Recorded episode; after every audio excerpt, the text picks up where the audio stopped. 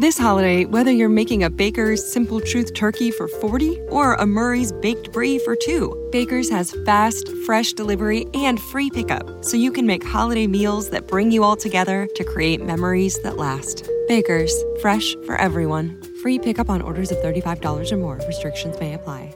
Choose from a great selection of digital coupons and use them up to five times in one transaction. Check our app for details. Baker's, fresh for everyone.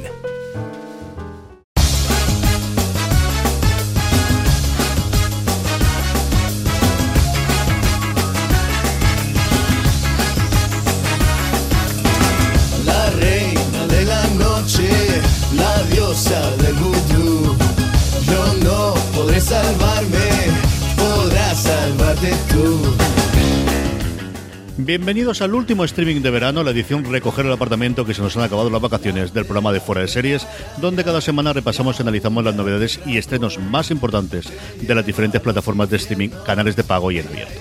En el programa de hoy vamos a hablar de todas las últimas noticias en torno al lanzamiento de Apple TV, todo lo que nos ha dejado la expo de Disney D23, cómo se verán las series en YouTube a partir de septiembre, la renovación, gracias a Dios, de Succession, el fin de Bowlers en HBO.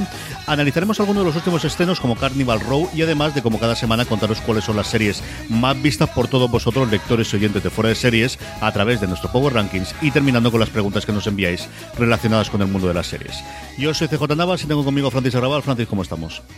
Pues aquí triste CJ porque ya se nos acaban las vacaciones y se nos acaba el streaming de verano. ¿eh? Ya para la semana que viene volvemos al streaming normal. Contento porque volvemos con todos los podcasts y ya con la parrilla normal, con los cuatro programas semanales, pero se nos acaban las vacaciones y como suele ser tónica habitual de cada año, de cada verano, con muchas menos series recuperadas y maratoneadas de las que me hubiera gustado. ¿eh? Tenía por ahí unas cuantas atrasadas, Succession entre ellas y no he conseguido ponerme al día. No, sé a ti cómo te ha ido el verano seriéfilo, si has conseguido aprovechar para recuperar mucho, que yo creo que sí, que tú sí que lo has conseguido, pero a mí, eso, mucho menos de lo que me hubiera gustado. Bastante mejor de lo que esperaba comparado con otros años, menos de la que quería, porque al final tengo todavía una pila de como 20 o 30 que, he puesto en, en TV Time, pero sí es cierto que, que yo creo que de los veranos que más he recuperado, sobre todo de las series grandes de las que se han estrenado durante este 2019 y que con el primer cuatrimestre tan complicado que tuve con las clases y aterrizando las asignaturas nuevas y todo demás, se me quedó muchísima cosa atrás. Yo creo que en ese sí que mm, prácticamente de todo lo que se ha hablado que había dejado eh, pendiente, yo creo que lo he recuperado prácticamente todo e incluso adelantado. Y de hecho, ahora veréis que he hecho bastante los deberes, incluso de las series que nos vienen. Así que yo creo que ahí Esta sí que he puesto ganado la partida, ¿eh? honestamente contento, sí. Sí puedo estar contento, sí. Sinceramente, sí.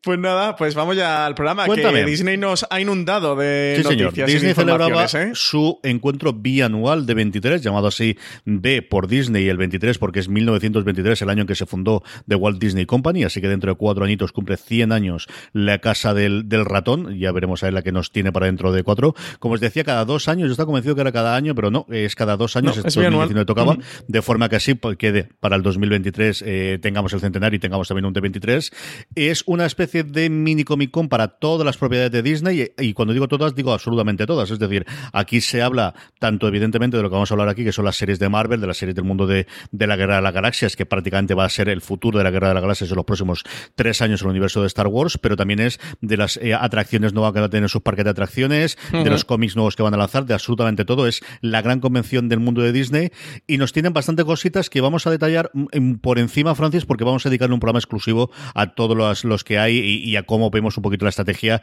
de este Disney, que evidentemente su gran anuncio o lo que todos esperamos es que llegue Disney Plus, ya confirmado en noviembre en Estados Unidos, en Canadá y en algún país, incluido Holanda, que siempre ha tenido esa relación especial con los Estados Unidos, y a nosotros, en el, eh, al menos Europa Occidental, como sabemos, al primer semestre del 2020. Sí, el próximo martes. Eso, eh, todos los oyentes de Fuera Series tendrán disponible un gran angular que vamos a dedicar en exclusiva al D23, a todas las informaciones que han salido de los paneles de esta exposición bianual de Disney. Las informaciones son muchas, eh, referentes en cuanto a lo que a nosotros nos toca, principalmente al, al universo Marvel, universo Star Wars dentro de Disney Plus, pero bueno, algunas otras tocan a Los Simpson y ahí se está rumoreando una posible spin-off, ahora que los Simpsons también forman parte de Disney, series también de los Muppets, muchísimas informaciones. Pero bueno, las más importantes y las que no nos podíamos saltar esta semana de streaming porque son de tremenda actualidad es que se han anunciado tres nuevas series que van a ir a Disney Plus, a este servicio de streaming que está preparando Disney. Tres series que se suman dentro del universo Marvel a las que ya había de The Falcon and the Winter Soldier, los dos herederos del Capitán América, a WandaVision, que va a tener a Elizabeth Olsen y que parece que va a estar inspirada en el magnífico cómic de Tom King, y también dos series individuales que tendrán Loki y Ojo Halcón más allá de esta cosa animada que va a ser What If.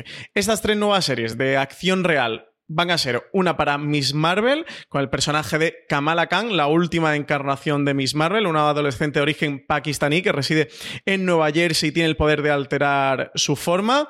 El personaje alcanzó eh, la popularidad en 2014 en el cómic de Miss Marvel de la guionista Hey Willow Wilson y fue el primer personaje musulmán de Marvel en tener una cabecera propia. Eh, la guionista eh, para esta serie Miss Marvel va a ser Bisha K. Ali, también comediante que ha, estado trabajando en la serie Cuatro Bodas y un funeral de Hulu, que va a llegar a, España a través de A3 Player Premium.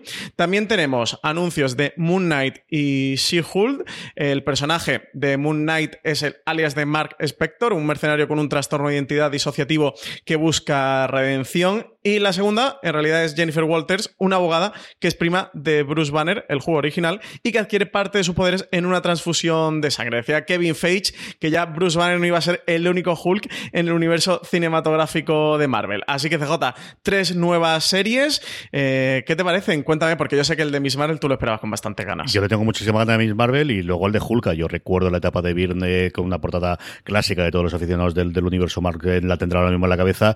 Es un personaje que además, como bien decías tú, en los cómics durante mucho tiempo fue lo más parecido a un procedimental de, de, de abogados, eh, quitando las sericidades tradicionales. Y yo creo que, que, ese tono le puede funcionar muy bien a tener una serie diferente, pues como también está buscando Marvel, ¿no? Que al final, más allá de superhéroes, tienes, pues igual que tienes un thriller, tienes una aventura de, de una de, de, un robo o tienes cualquier otra cosa. Yo creo que eso lo puede funcionar muy bien. Pero sí, como decías tú, yo creo que esa historia de Kamala Khan, que a mí me descubrieron eh, Julián Clemente, él me dijo, tienes que leértelo porque es el nuevo Spider-Man. Es volver a retomar lo que era Spider-Man en su origen de, de, de la juventud, de, de, la inocencia y del descubrimiento y de, alguien inadaptado y que de repente se descubre con poderes. Y esa es la historia de la nueva Miss Marvel, como dices tú, es un nombre que ha tenido varios personajes a lo largo de la historia, incluida Capitana Marvel, que durante un momento su nombre era Miss Marvel antes de tomar el, el, nombre de Capitana.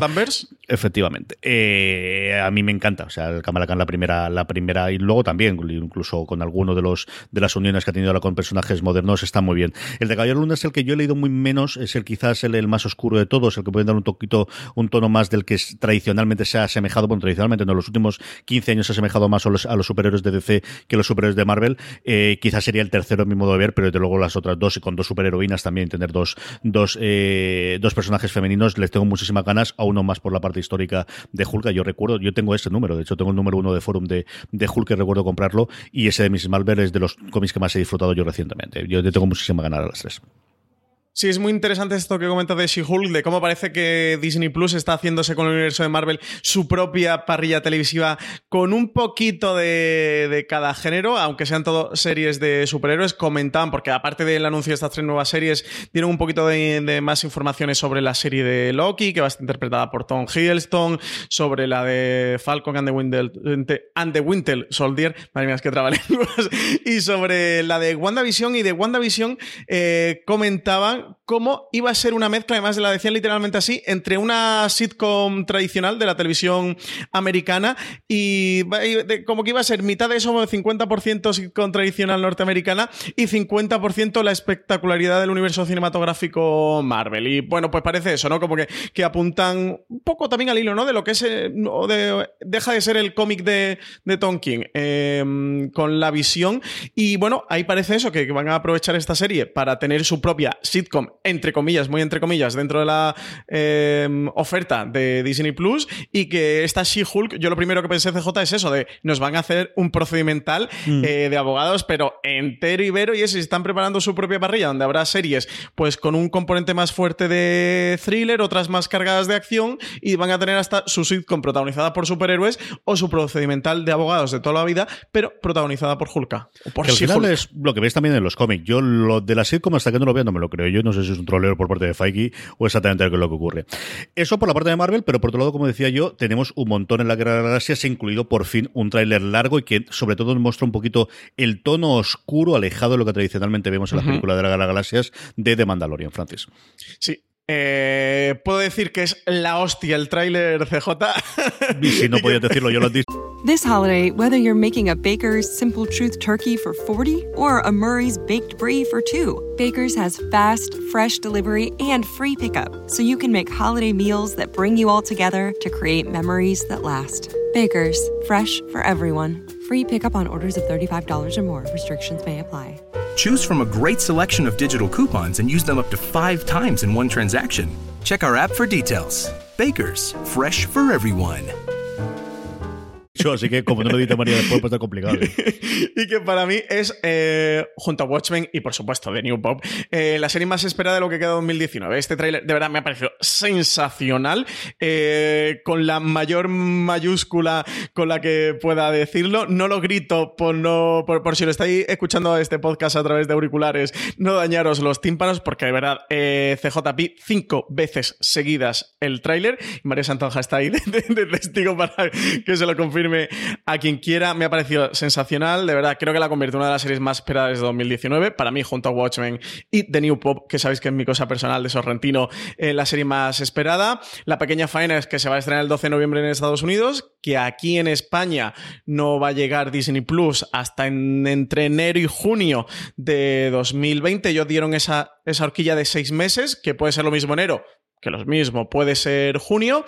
Y aquí, eh, más allá del tráiler, también confirmaron de que la serie se va a estrenar semana a semana, que sus series van, eh, van, a ir en emisión semanal, algo que ha levantado bastante revuelo en cuanto a la estrategia de Disney Plus en oposición a Netflix, que ha sido, bueno, pues el gran estandarte de los maratones y del binge watching y de estrenar sus originales completos bajo demanda. Pero antes de meternos con este melón, CJ, ¿qué te ha parecido a ti el tráiler de, de, que está lleno de guiños? Es que no comento nada por no spoilear ya el tráiler, eh, porque verdad tenéis que verlo y tenéis que disfrutarlo. Tenéis en foradeseries.com, eh, pero es mm, está lleno de easter egg y de trufitas por ahí para que vayáis descubriendo si sois fans del universo Star Wars. Está muy bien, lo que le pasa es que es totalmente oscuro, mucho más incluso de lo que era Rock One o lo, que te planteaba el, el trailer de Rock One o de lo que planteaba solo, de lo que planteaba cualquiera de las secuelas. Yo creo que, y leyendo algunos de los artículos y los comentarios que decían eh, parte de los productores, es precisamente quieren eh, buscar ese punto más oscuro de, del, del universo de la Guerra de las Galaxias y ahí estaremos todo para verlos. Eso es totalmente indudable.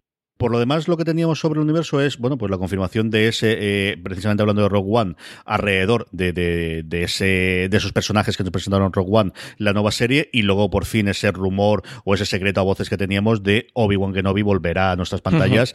Y de nuevo a la pequeña pantalla, que yo creo que la gran noticia del universo, como os decía al principio de la introducción de la Guerra de las Galaxias, es que en los próximos tres años, cuando se emita la tercera película, estas navidades, el futuro, después del fracaso de taquilla de solo, va a ser todo dentro de Disney Plus. Parece que el medio de escalabro en, taquilla, que se pegó solo, sí, ha hecho como girar, ¿no? Un poquito virar la estrategia. Sí, al final, Mandalorian era la película que nos prometieron de Boba Fett y que quedó totalmente eh, susumida y que yo creo que alguna de las ideas, nos enteraremos poco a poco, se han quedado y, se han llevado ahí para el de Mandalorian, que seguimos sabiendo si será de Mandaloriano o todos diremos de Mandalorian o cómo lo traeremos aquí. El mandarinas, como ya le llaman algunos por aquí. no me extrañaría, sí. Sí, eh, confirmada ya la serie de Obi-Wan Kenobi, lo comentamos aquí en streaming ya la semana pasada, que ya lo han ratificado con el propio Ewan McGregor. Eh, igual que la de Mandalorian, esa, era esa película prometida de Boba Fett que íbamos a ver en los cines. La de Obi-Wan Kenobi era otra de esas promesas que había por ahí en el aire que estaban votando y que finalmente llega como serie de televisión en Disney Plus. Confirmaron la serie, confirmaron que los guiones ya están completamente escritos y que van a empezar a firmar en 2020, así que yo apostaría porque la veremos en 2021. Y en cuanto a la serie de Cassian Andor, esta serie que sale de Rogue One.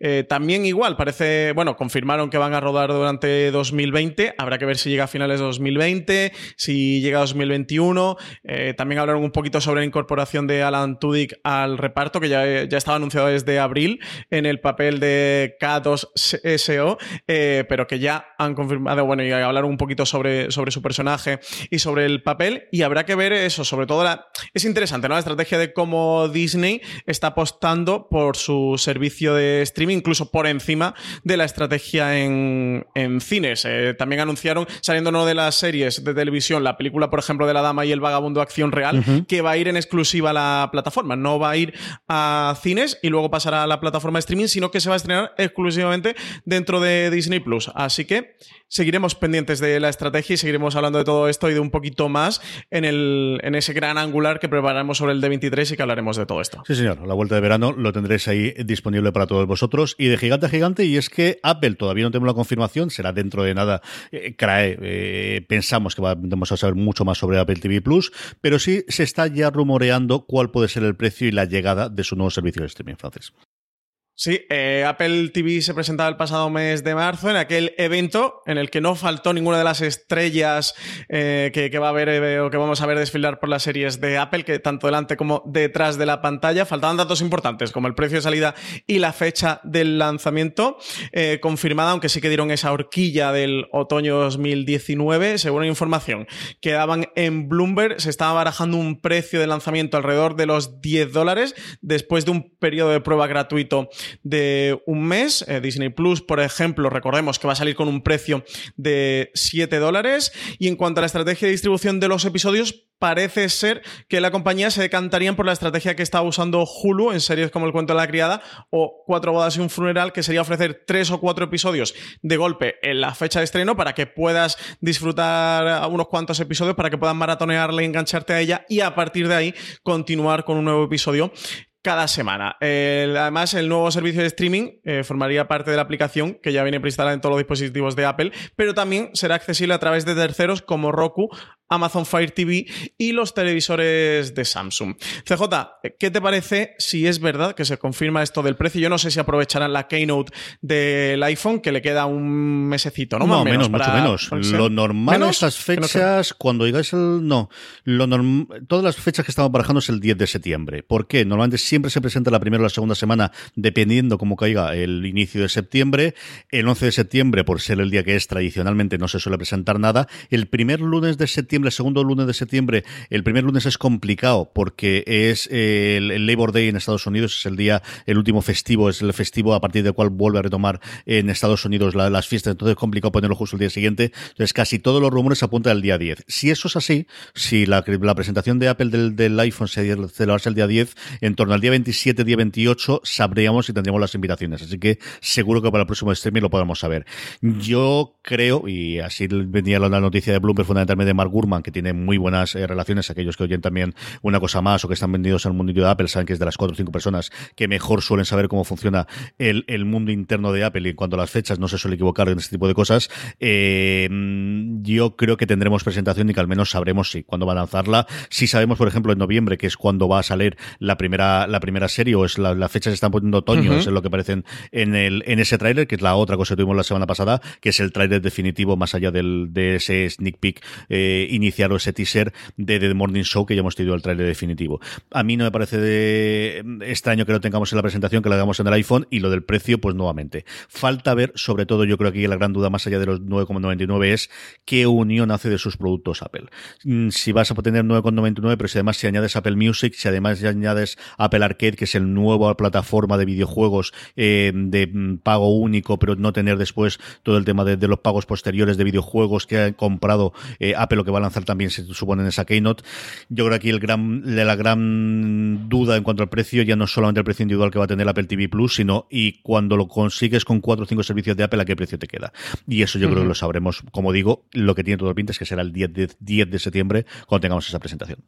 En cualquier caso, si, si fuera oficial o se hiciera oficial este precio de lanzamiento de 10 dólares, ¿qué te parece, CJ? Porque en el gran angular que grabamos, que además recomiendo a todos los oyentes que se escuchen junto a Pedro Aznar, cuando Apple hizo esta keynote en la que se presentaba Apple TV, Apple TV Plus, eh, tú apostabas más por un precio de un perfil alto, ¿no? Como muy exclusivo, como suelen ser los productos. Yo creo que cobran mucha pasta o no cobran nada, Francis. Yo creo que lo, lo o sea, que no por 10 dólares crees que no sería. Yo creo que o es 10 dólares. Es que 10 dólares después de los 7. 10 dólares era un precio razonable hasta que Disney llegó con 7. Ahora 10 dólares después de los 7 de Disney es un precio caro.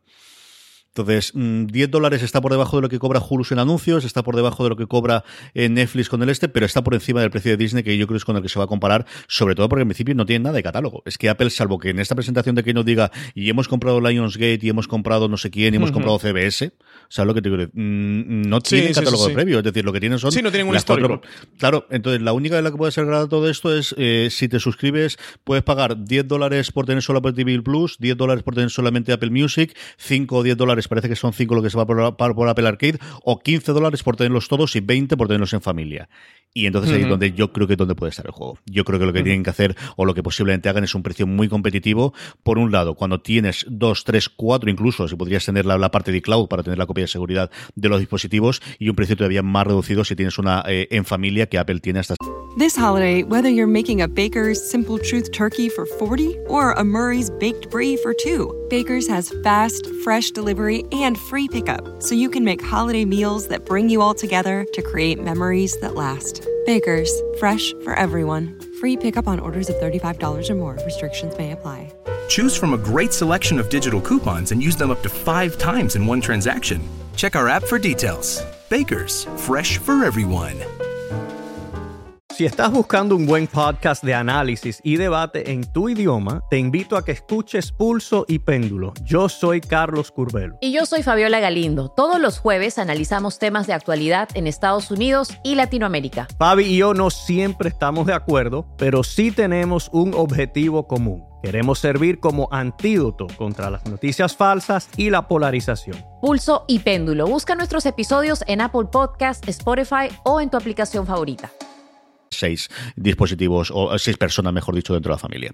En fin, que el día 10 sabremos y saldremos de dudas con este tipo de cosas. A ver, que, que, y, que nos den ya una fecha oficial de lanzamiento, que todavía seguimos en esto. Sí, señor. De un caballo del apocalipsis al otro, pasamos de Apple a Google, y es que YouTube mandó el otro día a todos los usuarios de YouTube Premium, entre el que me encuentro, un correo aclarando definitivamente todos esos rumores de qué va a ocurrir con su ser, bueno, aclarando dentro de un orden, que ahora Francisco lo contarán, qué va a ocurrir a partir de septiembre con toda su producción original, se va a poder ver gratis, no se va a poder ver gratis, qué ocurre a todos aquellos que a día de hoy religiosamente pagamos todos los meses por utilizarlo. Cuéntame, Francis, cómo queda el tema de YouTube Premium y sus originales a partir de septiembre. Pues leo literalmente la información que YouTube ha mandado a sus usuarios en el que dice que las nuevas series, películas y emisiones en directo que se estrenen a partir del 24 de septiembre del 2019 también podrán estar disponibles para quienes no sean miembros de forma gratuita, aunque con anuncios. En el caso de las series, los miembros de YouTube Premium podrán acceder inmediatamente a todos los episodios de las nuevas temporadas, mientras que los usuarios que no sean miembros solo podrán ver los capítulos a medida que se vayan estrenando. Además, si una película o una emisión en directo de YouTube Originals incluye versiones del director o secuencias adicionales. En la mayoría de los casos, ese contenido estará disponible exclusivamente para los miembros de YouTube Premium y los suscriptores de YouTube Premium podrán disfrutar de las siguientes ventajas. Reproducción sin anuncios de YouTube Original, acceso a todos los episodios disponibles de una serie desde el momento del estreno, posibilidad de descargar contenido de YouTube Originals para verlo sin conexión y acceso exclusivo a todos los contenidos adicionales disponibles como la versión del director y las escenas eliminadas de YouTube Eso es lo que comentaban CJ. Hoy estamos ya a 26 de septiembre, como mínimo, cuando nos estén escuchando los oyentes. Así de que agosto, no desde te hace... De agosto, de agosto. Perdón, de agosto. No me líes. Todavía es agosto, CJ. No, no, es 26 de septiembre. El final de vacaciones te pierde. el tinto de verano del chiringuito todavía no me he repuesto. bueno, quedan tres semanas, 24 de septiembre, quedan tres semanas para que esto esté vigente, toda la estrategia de YouTube. Este giro, este que ya hemos comentado en varios programas y que venimos un tiempo comentando en streaming. Así que nada, nueva estrategia eh, para YouTube Originals, CJ, y que a partir del 24 de septiembre, esos tres semanitas, pues estarán los contenidos de originales abiertos para todo el mundo. Eso sí, con anuncios. Lo que nos falta aquí es el otro zapato, es decir, la otra cara de la moneda, que es qué ocurre en cuanto a producción. Van a parar, van a poner el freno, como decían. A mí me llamó mucho la atención, siguiendo a Conchicas Cajosa en Twitter, el cómo el Festival de Edimburgo, que es uno de los grandes festivales de series eh, este año, uno de los grandes patrocinadores era YouTube. Y había una presentación además hablando de las producciones originales de YouTube dentro de, la Unión Europea y era la, una de las grandes presentaciones que tenía un coche una foto. Entonces, no sé si esta recolocación. ¿eh? Claro, si esta recolocación dice, bueno, y ahora que lo puede ver todo el mundo, entonces vamos a poder a, otra vez, ahora pisamos el acelerador, tenemos como mínimo la tercera temporada de Cobra Kai, que yo creo es la que les puede servir para dar a conocer más cosas. Yo siempre os recomiendo encarecidamente Wayne, que me parece una serie espectacular, aparte de algunos de los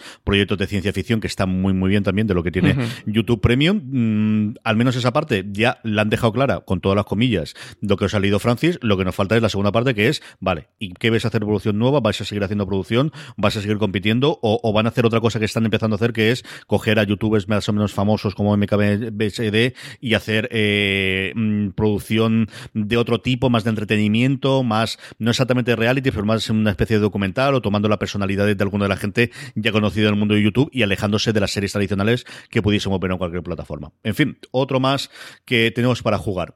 Por último, antes de pasar con nuestro repaso a las, a las plataformas y a las cadenas, eh, tenemos la confirmación de que el creador de Peaky Blinders será una nueva serie para BBC. A punto de estrenar la quinta temporada, BBC ha anunciado cuál será el nuevo proyecto de su creador, de Steven Knight, en la cadena. Se titulará SAS Rogue Heroes. Es el título que adaptará Knight, una obra de Ben McIntyre, en la que el historiador cuenta cómo se creó el Servicio Aéreo Espacial, Special Air Service, de ahí ese acrónimo de SAS, un cuerpo de ejército de fuerzas especiales del ejército británico durante la Segunda Guerra Mundial. En declaraciones recogidas por Variety, Knight explica que este SAS Rogue Heroes es la historia de un grupo de soldados excepcionales que decidieron batallas y ganaron guerras para luego desaparecer en la sombra. Dice que lo que queremos es arrojar luz sobre estos increíbles hechos reales con las experiencias de las personas que los protagonizaron. Y que esto será posible gracias a que McIntyre tuvo acceso privilegiado a los archivos del SAS para escribir su propia obra. BBC ha encargado una temporada de seis episodios de una hora de duración que están producidos por Kudos, empresa con créditos que incluyen series como Broadchurch y Humans. Y que la nueva serie favorita de mi mujer, que me hace más preguntarme, pero esto cuando lo estrenan, pero esto cuando no lo estrenan. Si le han dado totalmente en medio, entre Peaky Blinders y los SAS, le han dado totalmente en medio. Vamos ya con el repaso. Amazon Prime Video quiere dejar de ser conocida solamente por The Voice y decide estrenar el 30 de agosto Carnival Row.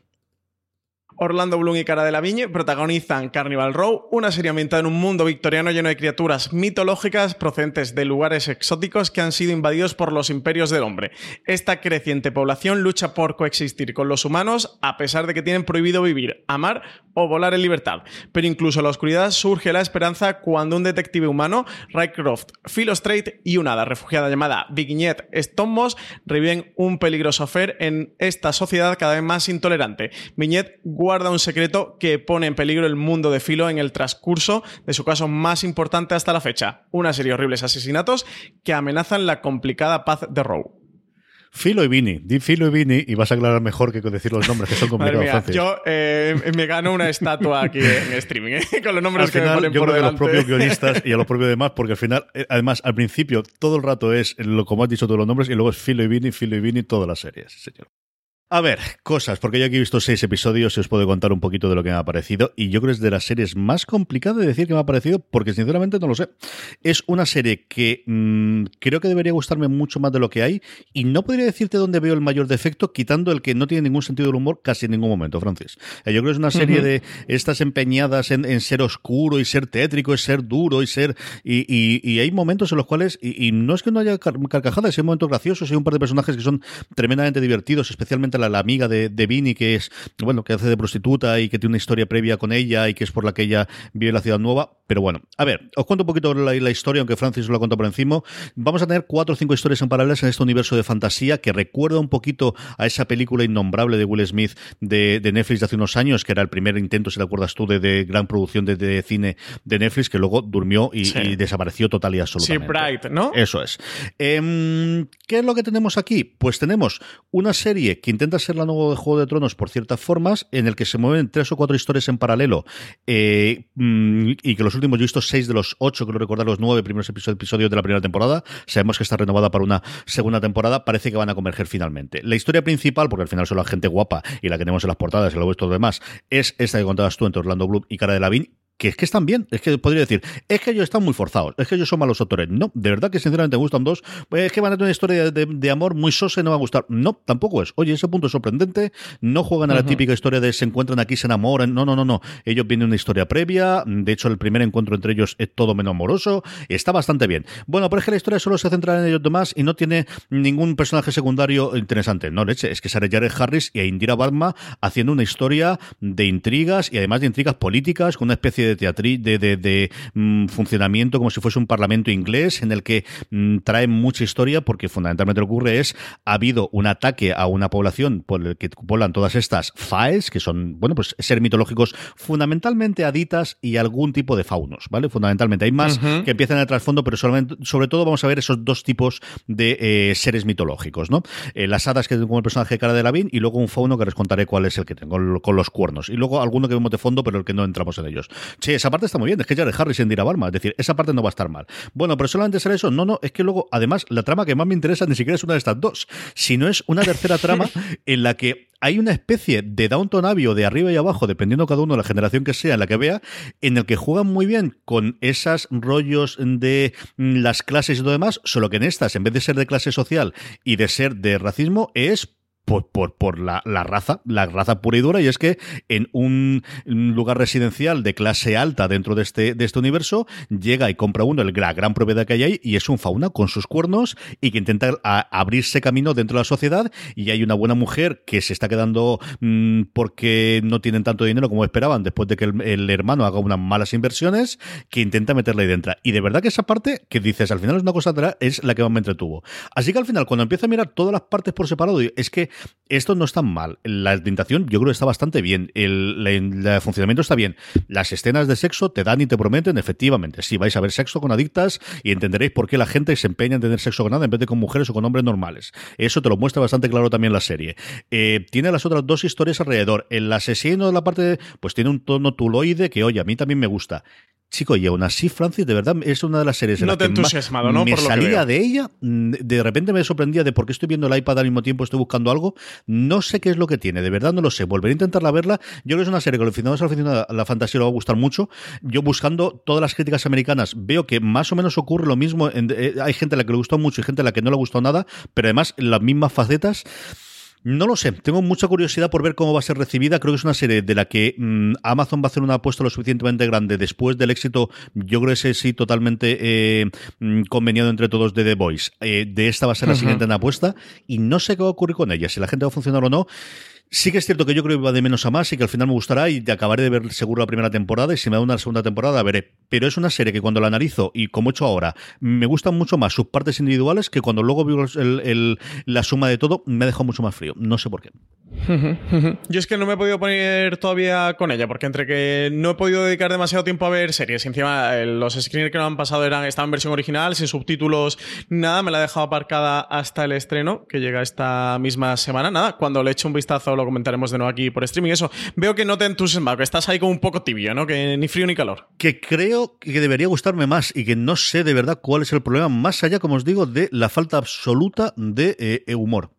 Y no tiene por qué tener un humor mm, de jiji jaja, no, no, pero no sé si es esa parte de ser realmente oscura el que es. No lo sé. Mira a ver si se puede ver alguno para la semana que viene. Yo acabo de ver la temporada y lo podemos comentar a ver qué nos apareció finalmente.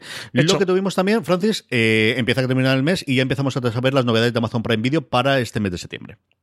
Sí, novedades que llegan al catálogo de Amazon. El 1 de septiembre van a poner la temporada de Verano Azul, eh, también de Hospital Valle Norte, Willy Grace, que ya desde la primera hasta la octava temporada, también la quinta de allí abajo la primera de Se ha escrito un crimen y la primera de Crossing que llega el 2 de septiembre. El 13 de septiembre ya la primera temporada de Undone, el próximo proyecto de Rafael Bob Waxberg, creador de Boya Horseman, y Kate Purdy, productor y guionista en la serie Netflix, que continúan explorando el género de animación para adultos. Undone se aleja de Boya Horseman visual y tonalmente, con la historia historia de Alma, una joven que después de sufrir un accidente de coche empieza a ver visiones de su padre y a experimentar una relación diferente con el tiempo y el espacio, lo que le da esperanza de poder viajar a su pasado reciente para cambiar el curso de los acontecimientos. CJ, tú como devoto absoluto y fiel seguidor de Boya Horseman, entiendo que esta la estarás esperando, ¿no? Totalmente, y si no habéis visto el tráiler todavía de Antón, tenéis que verlo. Es un género muy especial, os recordará varias películas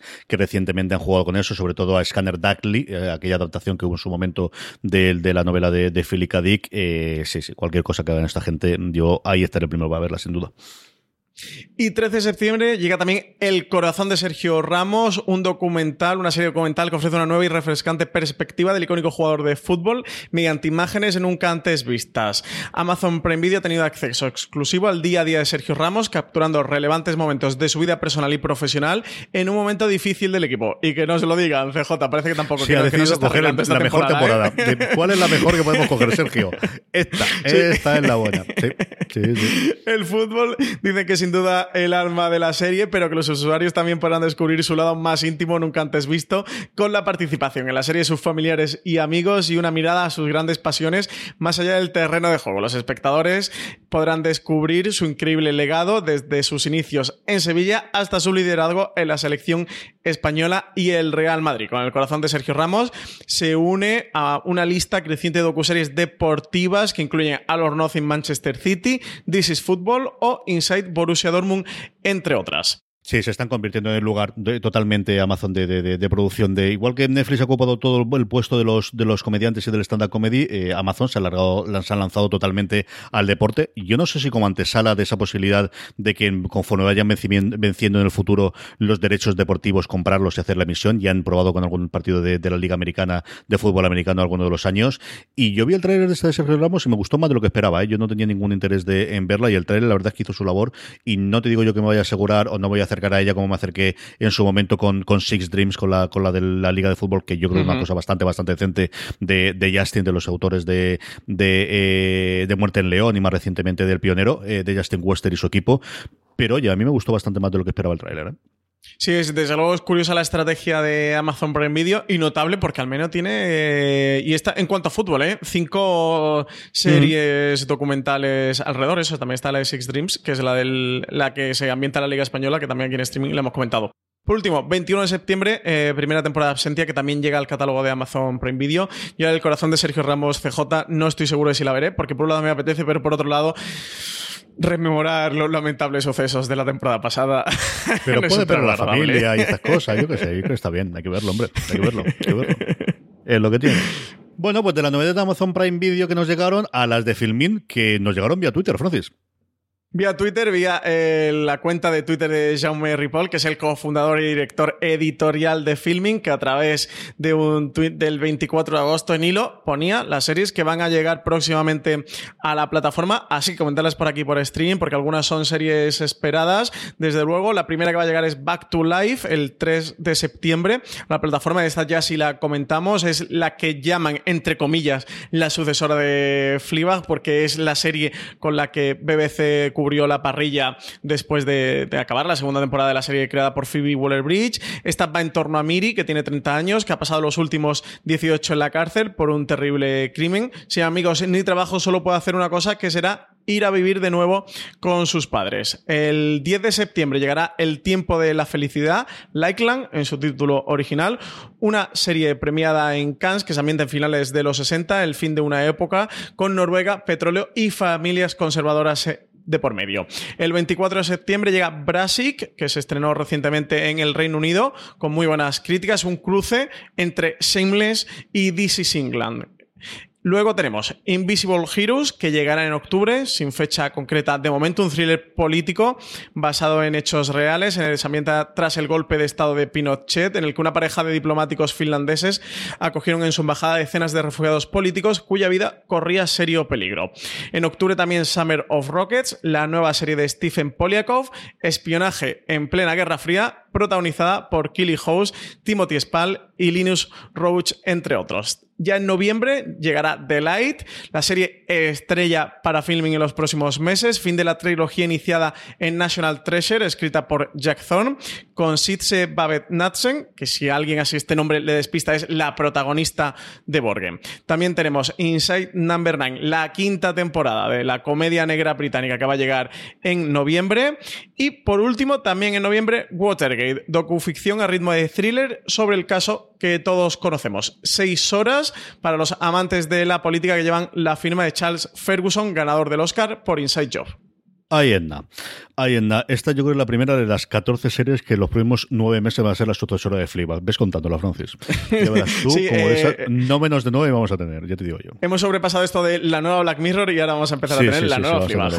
Desde luego, es casi el, el toque eh, para descubrir cuando una serie ha sido un fenómeno. Yo creo que ya incluso hemos superado el que tenga Funcos, que es que digan de ti o que vendan otra como la nueva. La nueva lo que sea, No sé quién. Sí, sí, sí, sí, sí. Por encima ya de tener Funcos, ¿eh? Creo que es el nuevo, la nueva medida del éxito. Porque todo tiene Foucault. Ya el otro día leía una, una noticia con los resultados del, del trimestre y el juego de mesa que vamos a ver lo que venden de esto. Madre mía, que además parece que está bastante bien, ¿eh? por todas las críticas ¿Sí? que he leído yo. No- Que el no juego he de mesa de es va. bastante divertido. ¿Cómo es? Pues ¿Cuál es es un juego de combate de dos figuras en dos figuras que puedes tener, pues el, el pack. eh, hay dos packs originalmente, uno de Harry Potter y otro de Batman, que tienes Batman por un lado y el. Joker por otro. Y luego a partir de ahí, para que sepas el tipo de, de gente que te pueden combinar, tienes después eh, dos otros packs más con el mundo de Harry Potter, otro con el Batman y el que todo el mundo quiere coder, que es las chicas de oro. Y entonces todo el mundo se puede pelear a partir de ahí, como te lo cuento. Pero parece que es como muy mecánica de combate dentro de tablero o algo sí. así, ¿no? Sí, Tienes en la parte de ahí, Mm. es relativamente rápido, parece que son 45 minutos aproximadamente de, de pelea por, por zonas. Puedes tener uno de capturar la bandera, de capturar zonas o de distintos formatos, en tableros más grandes o en tableros más pequeños, una o dos figuras por, por cada uno de los, de los jugadores, pero parece que por lo que leí vi yo en los, en los vídeos por internet, fundamentalmente de Dice Tower, que es donde suelo ver yo las reviews, lo ponen bastante, bastante bien y eso que van con muchas reservas de esto, a ver qué, qué leche es, si es algo más que una excusa Mm. para vender muñecos y parece que sí, que es bastante más que eso y que el juego funciona bastante bien. Pues nada. Vamos con HBO España. Por un lado es que HBO hace lo que tenía que hacer y renueva sucesión por una tercera temporada, Francis. ¿Estás contento, CJ? Bueno, Sí, tú la noticia. Eh, Sí, esta, pero- esta- pero vamos a esta ver, es tu noticia. ¿Estás contento porque el sol salga por las mañanas? Hombre, lo normal y lo esperable, claro. BP vuelve a tener grandes noticias para todos los conductores. Cuando vayas a repostar tendrás un ahorro de hasta 40 céntimos por litro en Península y Baleares y 35 céntimos por litro en Islas Canarias, incluyendo la bonificación del gobierno.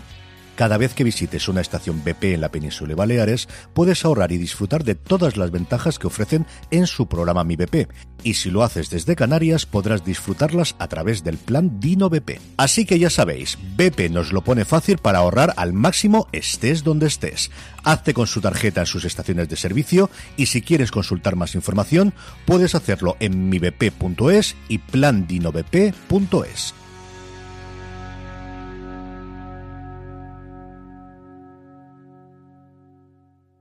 This holiday, whether you're making a Baker's Simple Truth turkey for 40 or a Murray's Baked Brie for 2, Baker's has fast, fresh delivery and free pickup, so you can make holiday meals that bring you all together to create memories that last. Baker's, fresh for everyone. Free pickup on orders of $35 or more. Restrictions may apply.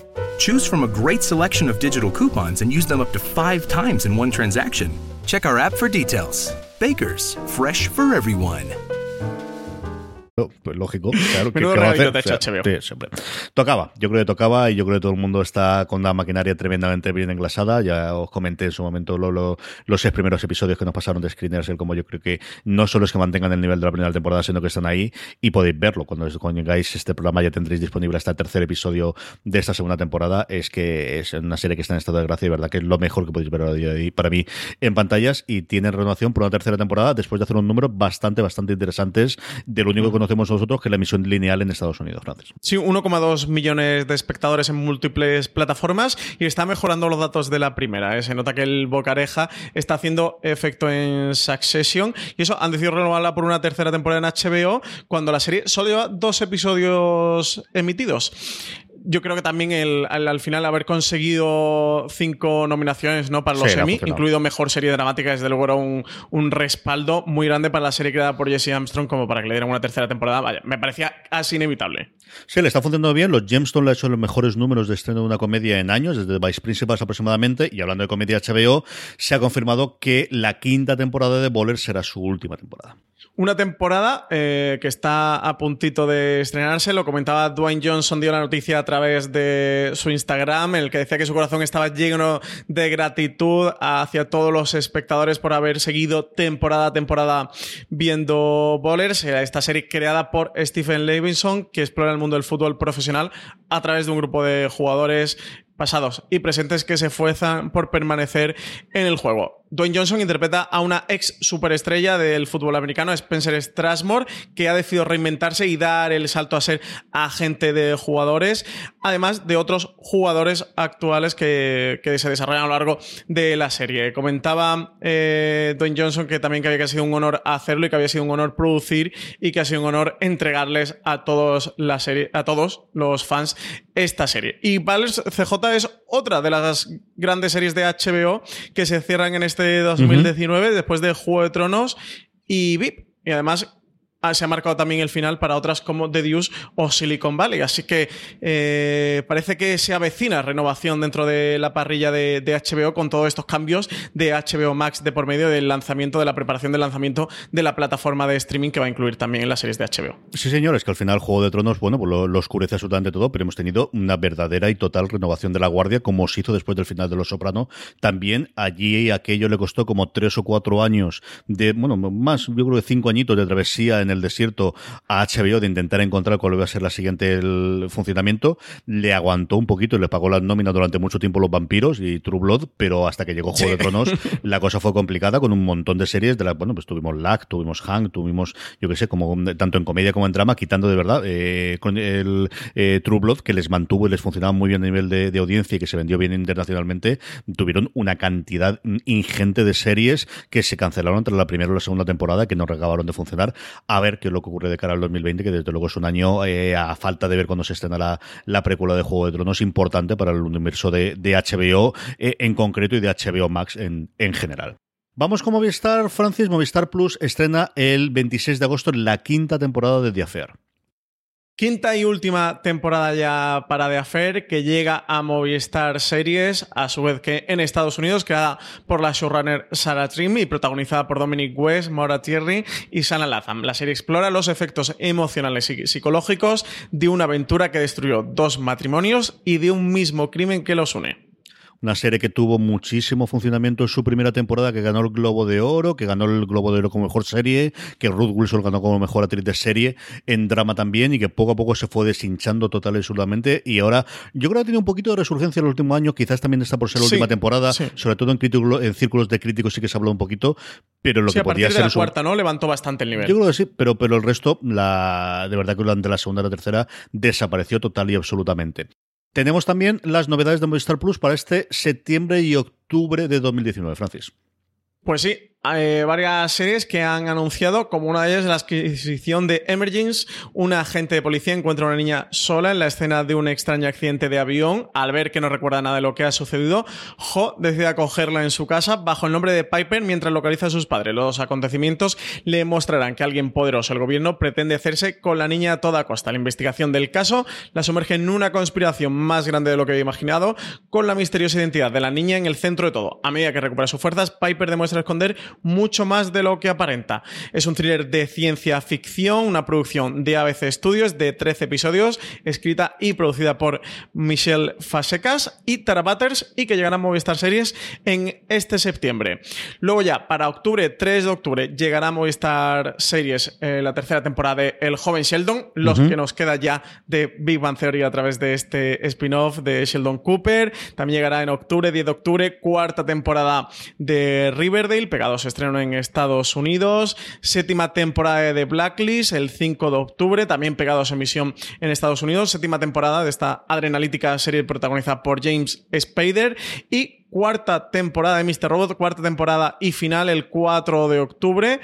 CJ, que se nos acaba Mr. Robot y lo podemos ver en Movistar Series y también Madame Secretary, 14 de octubre y Silicon Valley, también se nos acaba, también última temporada de Silicon Valley simultáneo a Estados Unidos en la madrugada del 27 al 28 de octubre en Movistar Series. Con muchas ganas de ver cómo cierran Mr. Robot después de, esas, yo creo, tres maravillosas temporadas. Evidentemente, el Fecto y el Clan eh, Globo en Estados Unidos. Aquí recordar que nos llegó mucho tiempo después, porque no había comprado nadie la primera temporada. Fue con, con esa primera que revolucionó ese verano cuando, cuando se estrenó, pero con muchas ganas de ver cómo, cómo cierran una historia que de verdad que a mí es una serie que, que me ha encantado durante toda su emisión.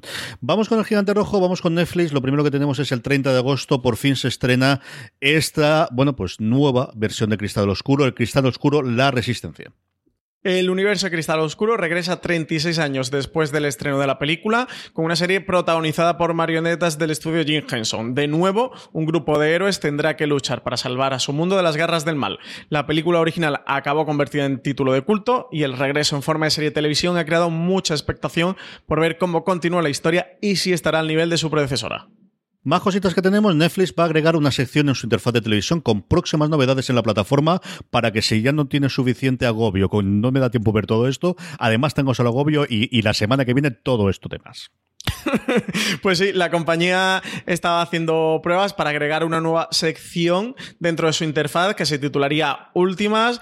Eh, así llegaría a su aplicación de televisión, incluyendo listas de títulos recién lanzados en la plataforma, tanto películas como series de televisión, nuevas temporadas, como especiales de comedia y todo el contenido que se puede encontrar disponible en Netflix. Comentaban eh, internamente en una entrevista con Variety el director de innovación de productos de Netflix, Cameron Johnson, que comparaba esta nueva sección con ir al cine y ver trailers eh, de los próximos de las próximas películas que que, se estrenan próximamente. Decía que la gente amaba esa experiencia y que querían de alguna forma llevar esto mismo, recoger esto e introducirlo dentro de la plataforma de Netflix y que lo van a hacer con esta sección, eso titulado Últimos, y que se irá actualizando, por lo visto, continuamente varias veces al día y que será personalizado para cada miembro de la plataforma. Así que igual que el apartado, la sección de sugerencias, que va analizando tu perfil, los productos que consumes, esta sección también te recomendaría en función al perfil que tenga Netflix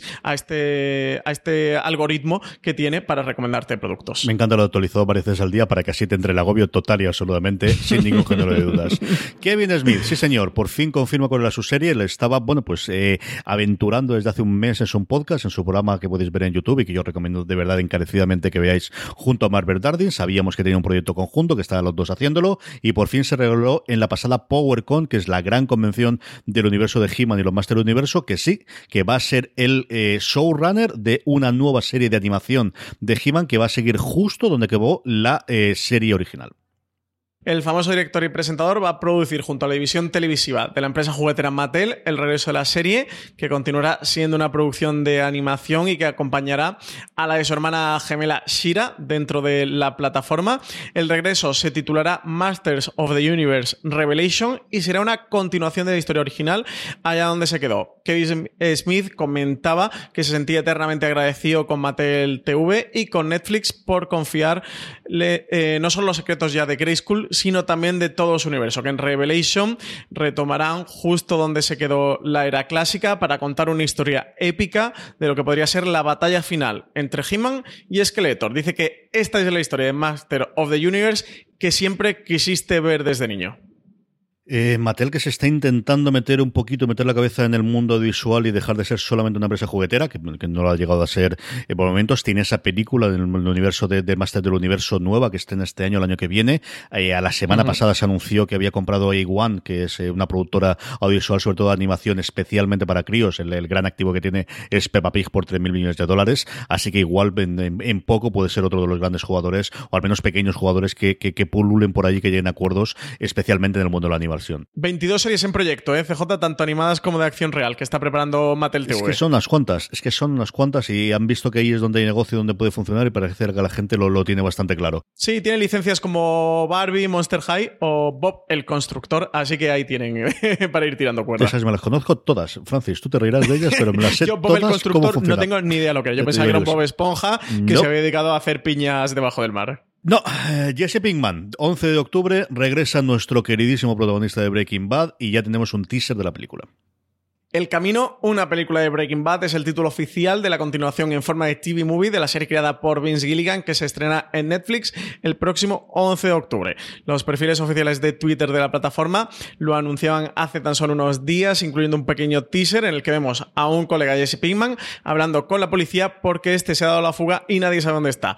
Por los escasos detalles que se han ido filtrando, lo que se deja entrever de dicho teaser y el final de la propia Breaking Bad, Jesse continúa huido de esa banda que lo obligaba a cocinar cristal de metanfetamina para ellos y es probable que la película sea una road movie en la que Pinkman intenta dejarlo todo atrás, tanto su pasado como a la gente que lo persigue, como a la policía, pero poco más se sabe. El camino se va a emitir en AMC en Estados Unidos después de su estreno en Netflix, continuando con esa extraña simbiosis que se dio entre cadena y plataforma mientras Breaking Bad estuvo en emisión. Sus últimas temporadas crecieron de manera espectacular en audiencia en parte porque gran parte del público se había puesto al día en Netflix y luego iba a AMC a ver la nueva temporada de Breaking Bad. Fue el primer gran momento de ese llamado efecto Netflix y del, ver las cadenas que, emitían la posibilidad de algo parecido a lo que ocurrió con Shit Creek más, recientemente. Yo oía una entrevista con el, con el jefe de, Pop TV de- de- del canal que emite Shit Creek en Estados Unidos y de cómo ese efecto se había producido y de cómo ellos habían decidido que quizás de las mejores eh, políticas de marketing que podía hacer de la nueva temporada o de cara a la nueva temporada era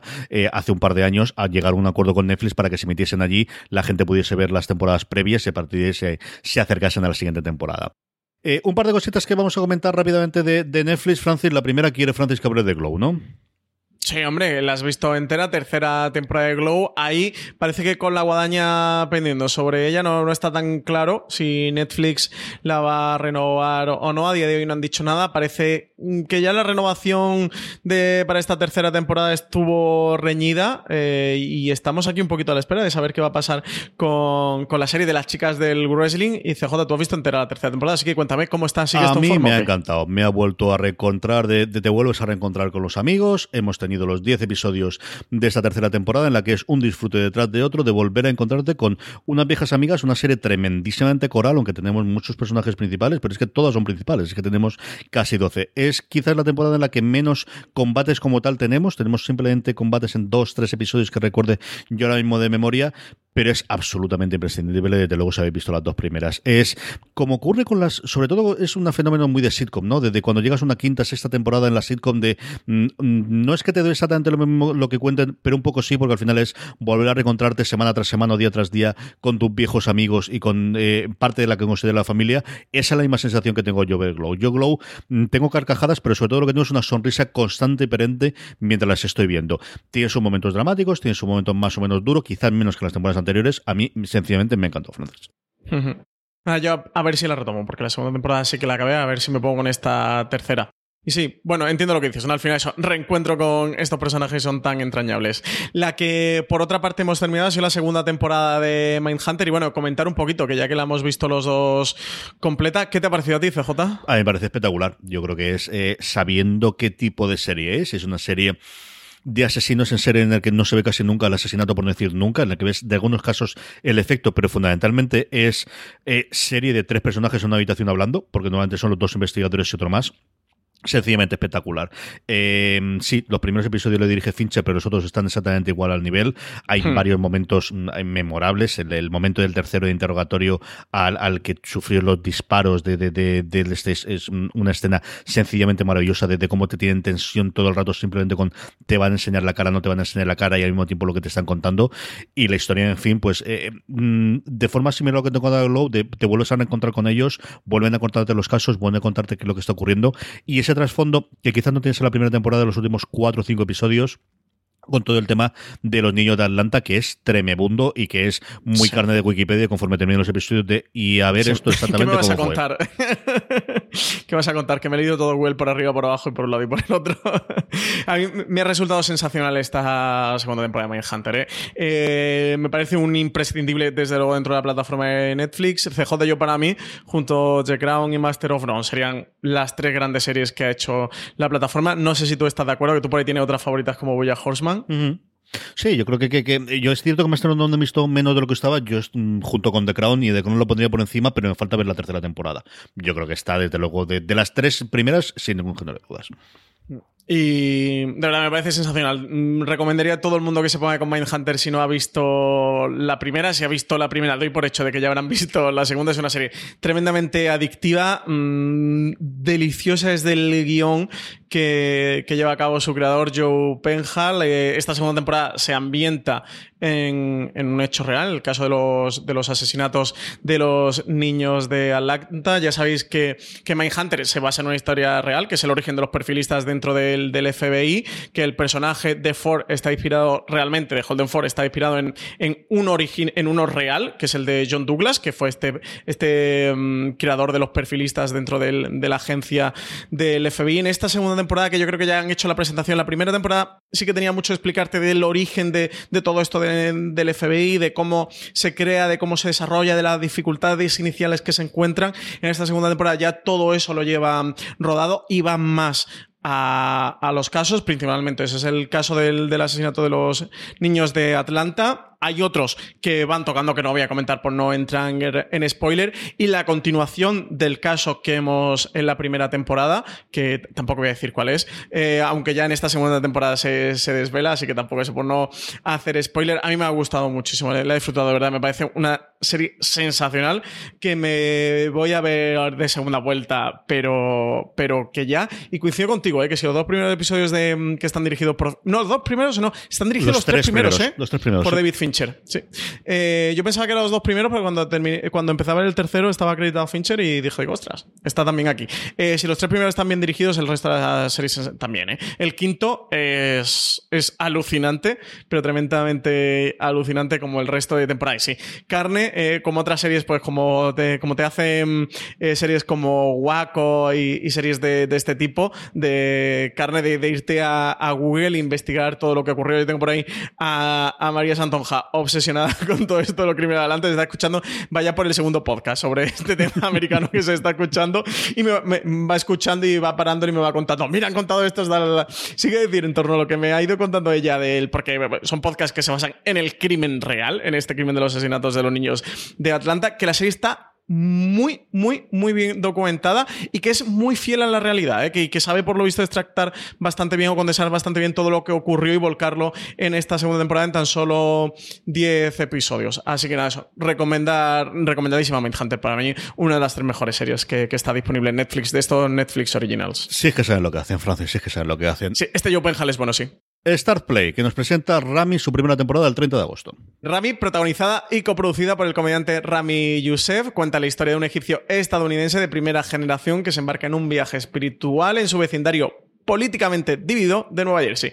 Rami pretende explorar los desafíos de estar a medio camino entre la comunidad egipcia y los millennials, trayendo una nueva perspectiva a la pantalla mientras explora los desafíos de lo que es estar atrapado entre una comunidad musulmana que piensa que la vida es una prueba moral y una generación millennial que piensa que la vida no tiene consecuencias. CJ de esta, tú ya has visto la primera temporada completa, así que cuéntame qué tal es este Rami, porque yo creo que soy 100% target, ¿eh? objetivo de esta serie y que tengo que ponerme con ella. Yo creo total absoluto. Es una maravilla, una sencillamente maravilla de serie. Eh, Jamie Rousseff es un cómico estadounidense que coincidió.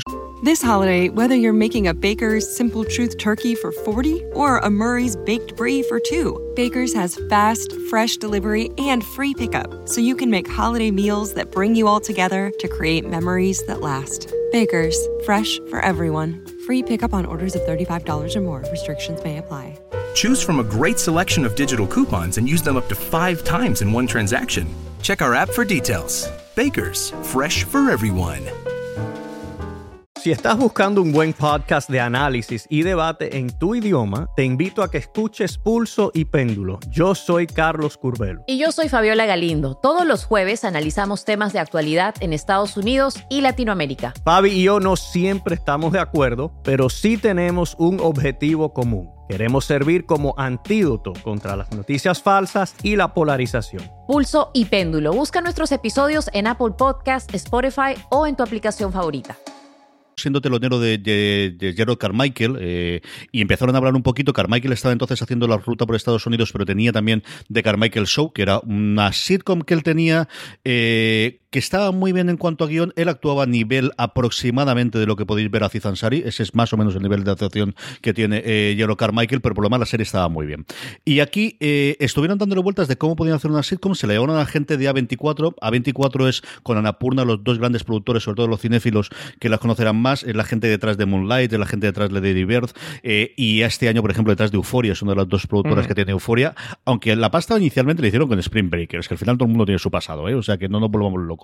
Pero es una de las dos grandes productoras, como os decía, junto con Anapurna de cine independiente eh, reciente. Se la llevaron allí, eran también los productores del show de, de Jarrod Carmichael. Y mm, tiene una primera temporada muy de. Si os gusta Master of None, si os gustó en su momento Louis, si os gustó eh, One Mississippi, y sobre todo en determinados momentos, en determinados episodios, os gusta Atlanta, hay momentos en los que recuerda muchísimo Atlanta, es una serie para vosotros para verla. Cuenta lo que os decía Francis, fundamentalmente Yusuf se presenta, se Rami se eh, eh, interpreta y él mucho mejor actor que, lo que normalmente es habitualmente en estos cómicos, de verdad que a mí me gusta mucho él cómo lo hace aquí. te vas a meter con la Total absolutamente.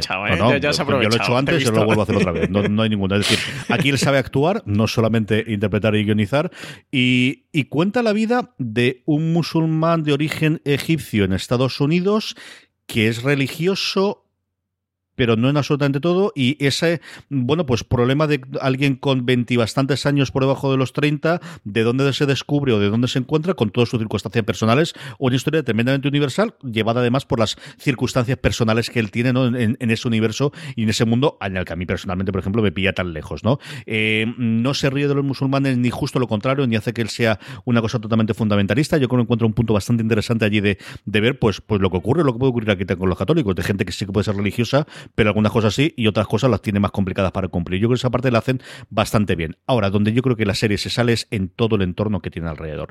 Los padres, la hermana, la más conocida de todas es eh, Maisa, su madre, que está interpretada, eh, por Gia Bass, la que habéis visto en un montón de cine y especialmente en Succession, es la madre o la nueva mujer de Logan, eh, la actual, del, patriarca de, los, de los Roy. Ella eh, es, es espectacular, tiene un episodio, hay tres grandes episodios de la serie, todos están muy bien, pero el cuarto episodio, que está escrito y dirigido por Rami Youssef contando su vivencia cuando él era un crío en el 11S o lo que parece tener esa parte es espectacular, se llama Fresas. Y luego dos episodios que tienen las dos protagonistas femeninas, que es la hermana y la madre. El sexto que se llama Refugiados y el séptimo que es Nemequitepa, como la, canción famosa francesa. El primero eh, se centra en la hermana, el segundo en la madre. Los dos están escritos por Bridget Verdad. Bridget trabajó en su momento en Mad Men, luego trabajó también en Menos Hacer Tenéis con Rey Romano. Fue no la co-creadora, pero sí la jefa de guion de Transparente las primeras temporadas con Jill Soloway y son una absoluta y total delicia de episodios. El resto, como os digo, están todos muy bien, incluidos los dos últimos que cuentan historia conjunta de, él ya, mm, bueno, pues busca eh, intentar encontrarse con sí mismo. Es una serie muy de lo que estamos viendo ahora, de, del tipo de, comedia con cómico, pero contando historias personales y tratando de canalizarlas. Ved al menos el primer episodio y yo sí os recomendaría, sé lo complicado que es esta cosa al día de hoy, que veáis al menos el cuarto episodio. ¿Es absolutamente imprescindible verlo, haber visto los tres primeros antes del cuarto? No, yo los vería también porque los tres primeros te va a contar un poquito la historia de la relación con la familia y tal. El cuatro se lo barda, pero yo creo que ese es el momento en el que la serie empieza a funcionar. Una serie que está renovada por una segunda temporada y desde luego estaré aquí pendiente para verla. Uno de los descubrimientos del año, una serie sencillamente deliciosa. Rami, que es otra más de las que se suma aquí Star Play, que a lo tonto, lo tonto está haciendo un catálogo pequeñico, eso sí, pero muy interesante dentro de, España. Sí, con muy buena, muy, muy, muy, muy buena calidad el catálogo que está conformando Stars Play. Y esta me la apunto porque pinta, como tú comentas, va a ser una de estas joyas escondidas que se nos pueden quedar a lo largo del 2019, de las grandes series que pasen más, más desapercibidas. Sí, sobre todo por este, estrenarse en Star Play hasta que entre, yo creo que dentro de, Amazon Play, a ver si entran los canales y si entran también en Apple, que yo creo que será más sencillo descubrirlos. Canales en abierto, tenemos la continuación de la caza, ya nos decíamos que esto de la caza punto le podía dar funcionamiento a televisión española si le iba para adelante, pues sí, el siguiente será la caza punto tramurtana, en el que los guardias civiles que vimos en la primera temporada se trasladan a Mallorca. La caza a Monteperdido fue uno de los éxitos de la ficción nacional durante la temporada pasada. El thriller de la 1, que contaba la investigación de la desaparición de dos niñas, el Pirineo aragonés mantuvo una audiencia constante durante su emisión, que siempre rozaba el 15% de share, razón más que suficiente para que Televisión Española la renovara por una segunda temporada. Esta ya no adaptará el libro de Agustín Martínez, sino que contará con otro caso con los mismos policías. Megan Montaner y Alain Hernández retomarán sus papeles de la sargento Campos y el cabo gamero de la Guardia Civil, pero esta vez se trasladarán hasta Mallorca para resolver un nuevo misterio. Martínez repetirá como guionista de la temporada, de la que no se sabe todavía nada más que que su rodaje arrancará en marzo del año que viene. Y terminamos con los canales de pago. Lo primero es que la segunda parte de la quinta temporada de Fear the Walking Dead llega el 26 de agosto a AMC. Estrena esta segunda mitad de la quinta temporada de su serie Fear the Walking Dead en esta nueva entrega que constará de ocho episodios. La misión del grupo está clara, localizar a los supervivientes y ayudarles a hacer de lo que queda del mundo un lugar un poco mejor. Es un territorio peligroso e inexplorado donde Morgan Jones lidera al grupo con una filosofía marcada por el compañerismo, la comunidad y la esperanza. Cada personaje cree que ayudar a otros les ayudará a su vez a solucionar los errores de su pasado, pero confían en que el perdón no se conseguirá fácilmente. Podrán enfrentarse a sus miedos y los errores del pasado, les transformará por completo cómo será el desenlace de la quinta entrega de esta ardua aventura son los interrogantes que plantea el estreno de Fear the Walking Dead próximo lunes 26 de agosto a las 10 y 10. Y no salimos del grupo MC porque en Dark, el 1 de septiembre, podemos ver la primera temporada de Judah. Una historia demencial, disparatada e imaginativa que reinventa el género vampírico. Creada, escrita y protagonizada por Titzion Baruch, Judah o Judah es una producción israelí que mezcla humor negro, drama, suspense, terror y acción. El protagonista es Judah Ben Haim, un jugador con dinero prestado de la mafia francesa que acude a una partida de póker en Rumanía. Allí es mordido por una vampiresa, Tania, cosas que pasan cada día, CJ, que no sabe que la sangre judía es mortal para los vampiros. Lo que sigue es el vertiginoso viaje del protagonista que tiene que afrontar los cambios que su cuerpo experimenta mientras huye de vampiros rumanos, policías israelíes, mafiosos franceses y de su propio destino. Un día cualquiera, lo que viene siendo un día cualquiera, un día, normal. ¿A quién no le ha pasado esto? Recomendación, Francis, de todo lo anterior que nos quedamos. Pues yo, eh, has hablado tan efusivamente de, Rami, esta comedia de Rami Youssef, eh, que, me la quedo. Eso ya sabes que soy carne de cañón, me, las he visto todas. Louis, Son Master of None, One Mississippi, Insecure. Soy muy fan de todas estas series de, autores, estas comedias de autores, que también las tenemos en España, como que fue de Jorge Sanz o El fin de la comedia de Ignatius Farray. Así que nada, me apunto esta, Rami, en Stars Play. Pues yo, con todas las salvedades que os he dicho previamente, pero yo creo que tenéis que acercaros a Carnival Al menos ver los primeros episodios, ver qué os parecen cada una de las interpretaciones y qué os parece la historia. Y porque además tiene pinta de que va a ser una de las grandes apuestas que va a tener a futuro eh, la plataforma eh, americana. Y vamos a tener Carnival Row para, para largo. A ver qué lo que da. Acercaros a Carnival Row. Vamos con nuestro Power Rankings, vamos con las series más vistas por nuestra querida audiencia, por todos vosotros durante esta pasada semana. Unos Power Rankings que hacemos semanalmente a través de una encuesta que colgamos en foradeseries.com, aunque como siempre os digo, la forma más sencilla para que os avisemos y no se os olvidéis es que os unáis a nuestro grupo de Telegram, telegram.me barra fuera de series, accedéis a esa dirección desde vuestro teléfono móvil, os incorporáis al grupo y allí, además de poder estar hablando diariamente con más de mil personas, casi mil cien cuando grabamos esto, eh, que hablan diariamente sobre series de televisión, cuando colgamos la encuesta con la que hacemos el Power Ranking, os avisamos y en cuestión de nada, de 15-20 segundos, rellenáis la encuesta, ponéis las tres series que más os han gustado la semana anterior, que es así como hacemos el Power Rankings, y además luego os dejamos un huequecito para que nos hagáis las preguntas con las que siempre terminamos streaming. Empezamos y cae un puesto, pero se sigue manteniendo, pues eso, una de las grandes series de Netflix, una de las grandes sensaciones del verano, desde su estreno del 4 de julio, poquito a poco va saliendo, pero se mantiene todavía en el puesto número 10, Stranger Things. Ha acabado penúltima temporada en Sci-Fi Los 100, así que cae cinco posiciones en nuestro Power Ranking hasta la novena posición. Y se mantiene una de las miniseries del año, antes de que ya sea el fenómeno Chernobyl y la de la, bueno, de la que más se habló sobre todo en su primer episodio, Years and Years, que se puede ver en HBO España. Otra serie que terminó temporada ya hace unas cuantas semanas, aunque está renovada para una segunda, Euforia, en HBO España, que hay cuatro posiciones hasta la séptima. En el sexto se colocan las chicas de Derry, Derry Girls, recién estrenada su segunda e hilarante temporada en Netflix. Y quinta posición para La Casa de Papel, serie en Netflix con su parte 3, CJ, que sube dos posiciones y esta se estrenó a mediados de julio, ¿eh? Hablábamos de su estreno hace nada y es que Mindhunter es una de las entradas, no la más grande porque lo comentará Francis, la segunda entrada más fuerte en nuestro Power Rankings con su segunda temporada en Netflix. Mindhunter ocupa el puesto número 4 porque la más fuerte ha sido Glow. CJ con su tercera temporada se coloca en la tercera posición de nuestro Power Ranking cae un puesto y deja el puesto de privilegio, quedándose en el 2, pues yo creo que podríamos hablar de la sensación del verano, The Boys, hemos hablado por activa y por pasiva, y dentro de nada tendréis un review muy especial en Fuera de Series, una serie que ha hecho que descubriese mucha gente que Amazon Prime Video existe y pueden ver The Boys en ella. Porque la primera posición es para el cuento de la criada, retoma su primera posición, recupera el podio para despedirse con su tercera temporada ya confirmada para una cuarta. Vamos ya con las preguntas de los siguientes rápido, porque nos hemos ido un montón de tiempo. Responderemos, yo creo, dos te nota tiempo sí, a hacer. Francis, eh, preguntas que nos llegan a través de redes sociales. Nos podéis encontrar en ellas siempre en todas como fuera de series o como os dije antes, en ese Power Ranking te dejamos para hacerlo. La primera pregunta nos llega de Robert Carbia, que nos dice: si os diese el poder de volver en el tiempo y así poder rescatar una serie querida de ser cancelada o mal terminada, ¿cuál serie sería? ¿Qué duraría? Él dudaría entre Carnivale y entre Firefly. Muchísimas gracias. Y por favor, seguid así, que mi gran descubrimiento de este año no es ningún estreno de Netflix o de HBO y sin duda fuera de series.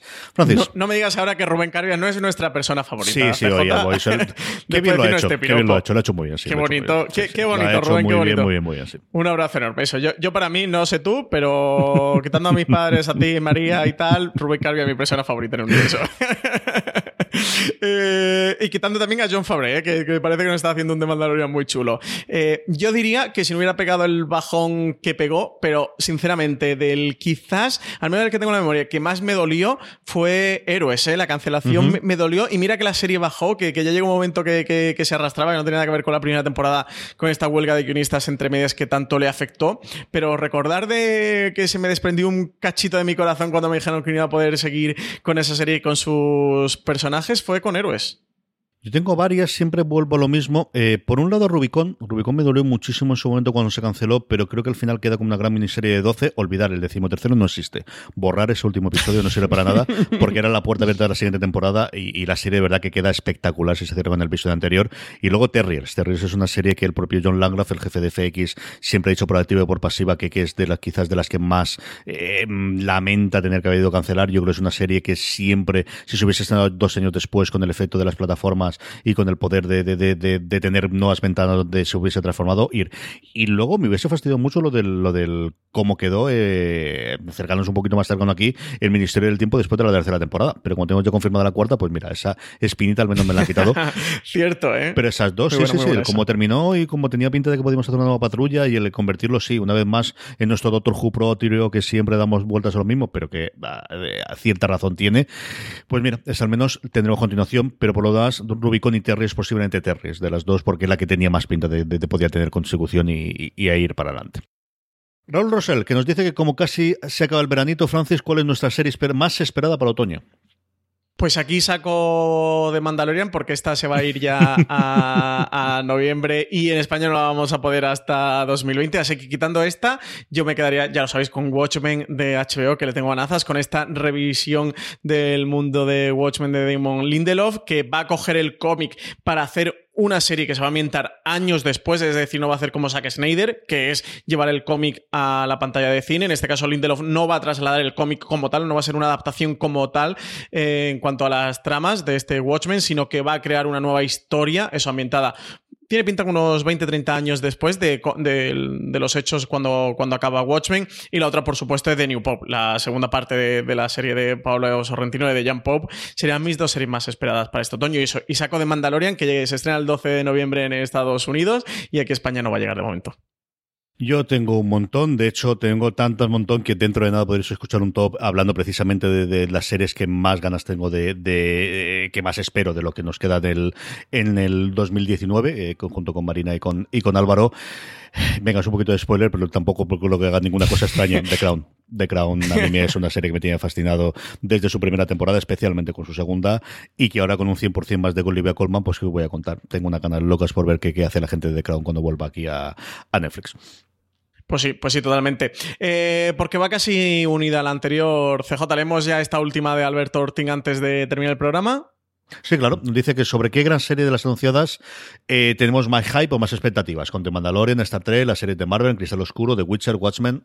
Pues yo sin duda con, con, Watchmen y con The Mandalorian. Con The Mandalorian estaba guardándome mis expectativas. ¿eh? Yo soy muy fan del universo de Star Wars y, de, evidentemente cuando se anunció una serie de televisión, como hemos comentado antes también, igual que la de Cassian Andor o la de Obi-Wan Kenobi tenía expectativas altas, pero eso, quería resguardarme un poquito hasta ver primeras imágenes. Hubo eh, de... creo que fue de Comic Con un pequeño... No, era ni teaser, era una eh, un minutito de vídeo con John Favreau explicando un poquito cómo estaba siendo el desarrollo de Mandalorian, con alguna imagen, un poquito más, ¿eh? no se acabó de filtrar, pero eso fueron como 4 o 5 minutos. Sí, pero sobre todo el comentario. Lo que era metraje era muy poquito. Pero el vídeo era un poquito más extenso por lo que dices tú, porque, porque sobre todo comentaban cómo estaba siendo el rodaje. Mm. Y, ya, pues, eh, te, da una piedra de toque, ¿no? Algo con lo que ir apuntando por dónde podía ir esto, y eso por las palabras de John Favreau, que es el que está de showrunner de la serie. Pero bueno, ya habiendo visto el tráiler como tal, esa imagen de esas picas, y no digo nada más, eh, sin duda de Mandalorian. O sea, para mí ahora mismo yo estoy con, con The Mandalorian. Y a ver qué tal con The Witcher, que para mí ha ido mejorando. Empezó muy bajo hmm. con las primeras imágenes que enseñaron y ha ido mm, ganando, ¿eh? Ha ido bastante ganando. Y yo en las series de Marvel no es que tenga hype, o sea, es que lo espero absolutamente todo. A ver, yo por aquí, por el lado de Star Trek, indudablemente, Lower Decks es una cosa que me tiene fascinado el cómo puede funcionar eso, pero que voy a decir de Picard. O sea, al final es Picard y se me pusieron los, los, los, los, pelos como escarpias cuando vi el tráiler y luego de la parte de las series de Marvel, todas, absolutamente todos, pero dos muy especialmente. WandaVision, si es cierto que adaptan alguna cosa de la de King, pues coger el volumen y mirar quién escribe por ahí los, las introducciones y las conclusiones para ver ahí si me gusta eso o no. Y que voy a decir exactamente igual de Hawkeye, que aquí sí que parece que está todo confirmado, sobre todo por el, tipo de letras que hicieron, que adaptan de Fraction y nuevamente coger el volumen que recopila todas las cosas de Wolverine en España y le mando un abrazo. Muchas gracias por haber hecho tan, tanta ilusión del que me, me, llamase para estas cosas de Julián Clemente. Y veis, son dos de mis cómics favoritos de los últimos tiempos, de los que tuve el honor y el placer de que un poquito, al menos en la edición española, haya unas letras escritas por este que os habla, así que cualquiera de esas dos les tengo muchísimas ganas, junto con la de Star Trek. Y hasta aquí hemos llegado, Francis. La semana que viene mucho más y más contenido. Volveremos además la semana que viene ya con toda la cadena de, de podcast de, de Fuera de Series Aprendo Rendimiento. Retomaremos nuestros reviews, retomaremos nuestro gran angular precisamente comentando un poquito la resaca del D23. Estaremos a una semana vista posiblemente de lo que nos pueda presentar Apple. Volveremos con nuestro top, volveremos mucho más. Todo ello en nuestro canal de podcast que podéis eh, suscribiros en iVoox, Spotify, Apple Podcast o allí donde sea simplemente buscando Fuera de Series. Y no hemos parado en verano y no pararemos desde luego durante siempre en eh, fuera de series.com y recordar nuestro live que lo tenemos ahí ya mismo con la gente de Élite el próximo día 5 eh, de septiembre, Francis. Sí, que salen las entradas estos días, ¿eh? Sale ya esta semana, salen las entradas. Estar atentos a las redes sociales de Fuera de Series o suscribiros a nuestra newsletter, a newsletter.fueradeseries.com, que por ahí también os avisaremos y os venís que vamos a estar allí con, con Élite, con sus creadores, con, con Carlos Montero y con Darío Madrona, también con Dana Paola y Omar Ayuso, dos de sus protagonistas. Y nada, CJ, ya la semana que viene volvemos con el streaming normal, eso, con toda la parrilla de podcast con el D23, con los reviews, con los tops de series más esperadas de lo que queda de 2019 reviews de tercera temporada, el cuento de la cría de Mindhunter, que iremos publicando próximamente, que, nos han estado preguntando bastante por redes sociales, los, los oyentes de Fuera Series, cuándo íbamos a sacar. Así que nada, eso ya la semana que viene volvemos. Muchas gracias a todos. Eh, hasta la semana que viene, recordad, tened muchísimo cuidado ahí fuera.